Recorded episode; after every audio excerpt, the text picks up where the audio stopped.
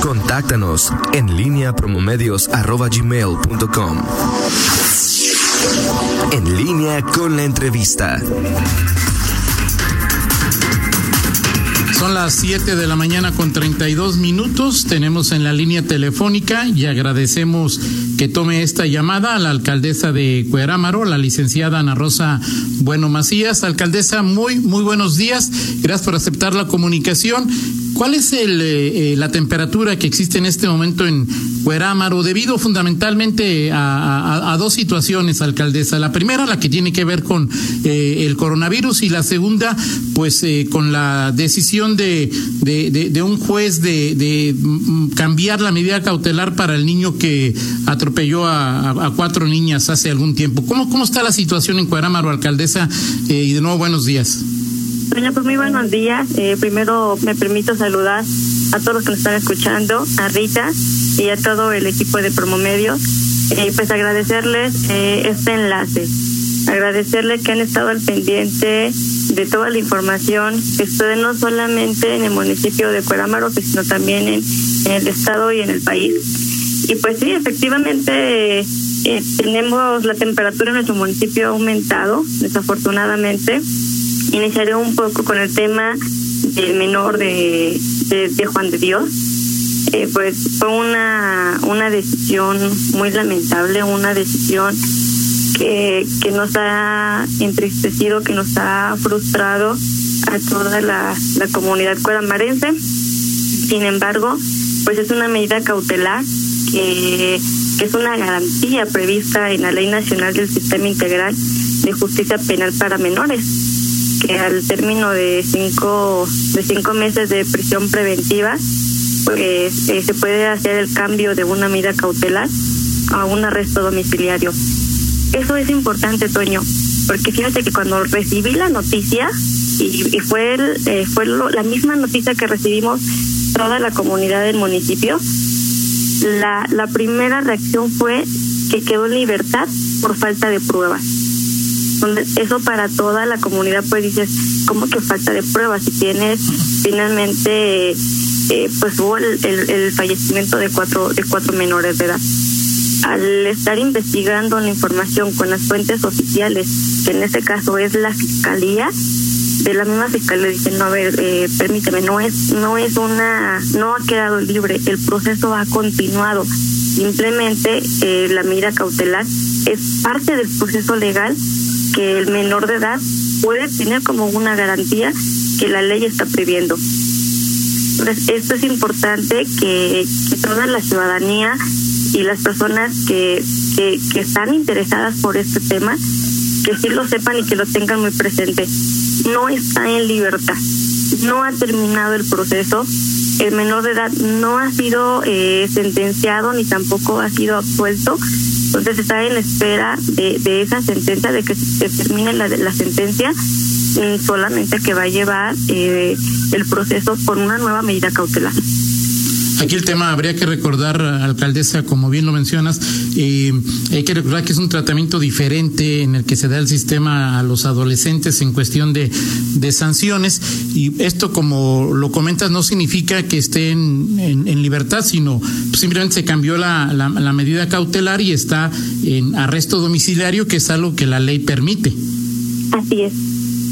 Sí, eso es importante, porque desde el inicio de, de, este lamentable suceso, se, se dio, se tornó a esa, con esa desinformación.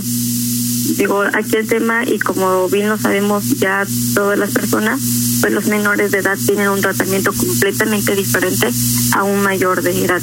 Y pues recordar que este joven, pues es menor de edad. ¿Y qué llamado haces, alcaldesa Ana Rosa Bueno Macías, a la población de Cuerámaro ante esta situación luego de lo no lo que pasó, bueno, sí lo que pasó, pero lo que se ha dicho en los últimos días? Son dos cosas, Toño. El primero, tenemos que difundir información oficial. Es importante que la información que se esté difundiendo y que se esté dando a conocer a toda la sociedad sea información concreta, verídica y la que tengamos la certeza de que realmente está sucediendo. que la información sea a través de los medios oficiales. Por eso es que agradezco el que estén al pendiente de que ustedes estén transmitiendo esta información y que estén informando a la ciudadanía con información verídica. Y segundo, hago un llamado no solamente a los padres de familia de las cuatro menores, sino que a toda la ciudadanía, que tengamos confianza en las instituciones responsables de garantizar la justicia para todos los cueramarenses y los guanajuatenses. Son esas dos cosas en las que sí quiero, o esos dos aspectos en los que sí quiero hacer mucho énfasis. Difundir información oficial y tener la confianza en que se va, eh, en que se va a ejercer la justicia que todos necesitamos. Claro. Ahora, ya después, todo esto que ha avanzado en redes sociales, alcaldesa, ayer con la información que comenzaste a brindar, eh, ¿han bajado los ánimos? ¿Ayer bajaron los ánimos en Cueramar? Las redes sociales continúan muy activas.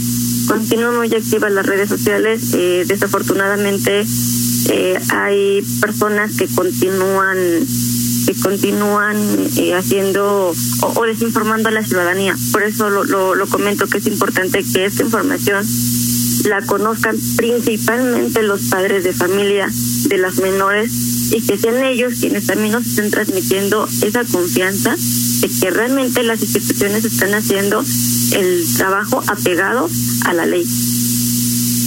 Perfecto. Y ahora en otro tema que, platique, eh, que platicábamos, alcaldesa, de que tiene que ver cómo, eh, digo, no te voy a preguntar por León, porque ya ves cómo nos portamos, pero en Cuerámaro, ¿cómo, ¿cómo se están portando los habitantes de este municipio en torno a la pandemia, alcaldesa? Yo quiero reconocer eh, a todos los ciudadanos que han estado, que han estado acatando las medidas de, de sanidad. Nosotros aquí en el municipio comenzamos a trabajar en eh, ahora sí que en pro de disminuir los contagios de coronavirus desde febrero. ¿Por qué desde febrero? Nosotros teníamos un grupo de jóvenes en Tailandia. Entendamos o recordemos que para finales de, de enero, principios de febrero, Tailandia era el segundo país con mayor número de casos. Pues cuando el grupo de jóvenes van a regresar al municipio, solicito el apoyo directamente al doctor Daniel Díaz, para que nos dé el apoyo de revisar a los jóvenes cuando estén ingresando al país. Que estén ingresando y que tengamos la certeza de que vienen en óptimas condiciones de salud y que no va a haber un brote o, no va a entrar por el municipio de Cuerámaro el COVID.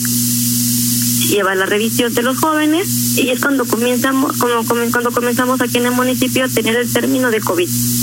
Posteriormente, a partir del 15 de marzo, tres días después de que se denomina, es denominado pandemia, el COVID. Este de marzo comenzamos con las estrategias del cierre de espacios eh, deportivos, culturales, cierre de gerontológicos, cierre de, lugares donde comenzamos a aglomerar personas. Y la gente comienza a acatar las medidas de sanidad. Pero a partir del primero de junio, cuando entra esta nueva normalidad, se comienza a relajar la población es a partir del primero de junio que hay un relajamiento, ya que tenemos una campaña muy fuerte de, de, estar eh, dando a conocer las recomendaciones básicas para poder disminuir los riesgos de contagio. Desafortunadamente, en este momento tenemos ya 86 casos confirmados. De esos 86 casos confirmados, hemos tenido una tasa alta de recuperados. Tenemos 53 personas recuperadas y desafortunadamente un fallecimiento. A partir de que hay el primer de, fallecimiento, se ve nuevamente cómo se vuelven a acatar un poco más las recomendaciones de sana el uso de cubrebocas, pero hay una situación que no hemos podido lograr todavía disminuir y que los contagios nos hemos dado cuenta que los contagios se han eh, comenzado a elevar los fines de semana. ¿Y por qué los fines de semana? Porque son los días en que la gente se reúne y convive y genera reuniones familiares con amigos y que se busca un pretexto para estar en convivencia. En algún momento, pues era lo que lo que pedíamos, esa convivencia, porque era lo que iba a venir a reforzar el tejido social. Desafortunadamente el tema de la pandemia pues ha venido a darnos ese giro y verla, de buscar otras rutas para estar trabajando, estar redirigiendo nuestras acciones a otras, a otras acciones para poder salvaguardar la vida y la salud de las personas. Ahora, eh, alcaldesa, se ha generado cierta polémica en, en diferentes municipios la decisión de hace poco más de una semana que aparece en el periódico oficial del Estado de dotarle a los municipios de herramientas para que puedan aplicar sanciones a quienes no usen cubrebocas. ¿El eh, ayuntamiento de Cuerámaro ya tomó alguna decisión al respecto? ¿Piensa hacer algo sobre este tema, eh, alcaldesa? Justamente estamos analizando el tema de la sanción como en todos lados, hay mucha parte de la población, mucho porcentaje de la población que nos está exigiendo que se genere ya una sanción a la ciudadanía, a aquellas personas que no, que siguen saliendo a la calle sin hacer el uso de cubrebocas. Sin embargo, hay la otra contraparte que pues está en contra de que se lleven a cabo estas medidas. Pero en el ayuntamiento eh, estamos trabajando de una manera muy responsable, eh, acatando las indicaciones, ahora sí que también nos da la Secretaría de Salud, que son quienes nos han sido nuestra guía ante esta situación de salud. Y entonces vamos a tomar la mejor decisión, pensando siempre en la, en la vida de nuestros fueramarenses.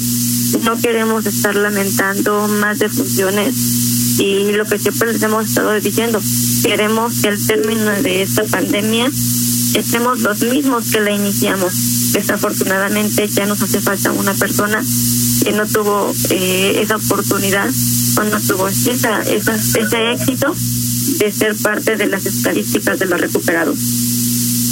Perfecto, pues muchas gracias, eh, alcaldesa de Cuarámaro, Ana Rosa Bueno Macías.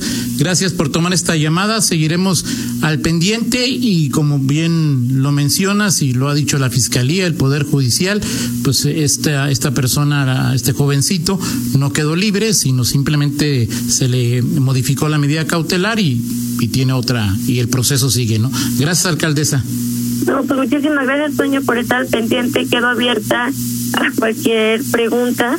Eh, tiene mi número, entonces, pues, no queda más que agradecerles por la confianza y la información que están dando a conocer a los ciudadanos. Y un abrazo muy fuerte hasta la cabina.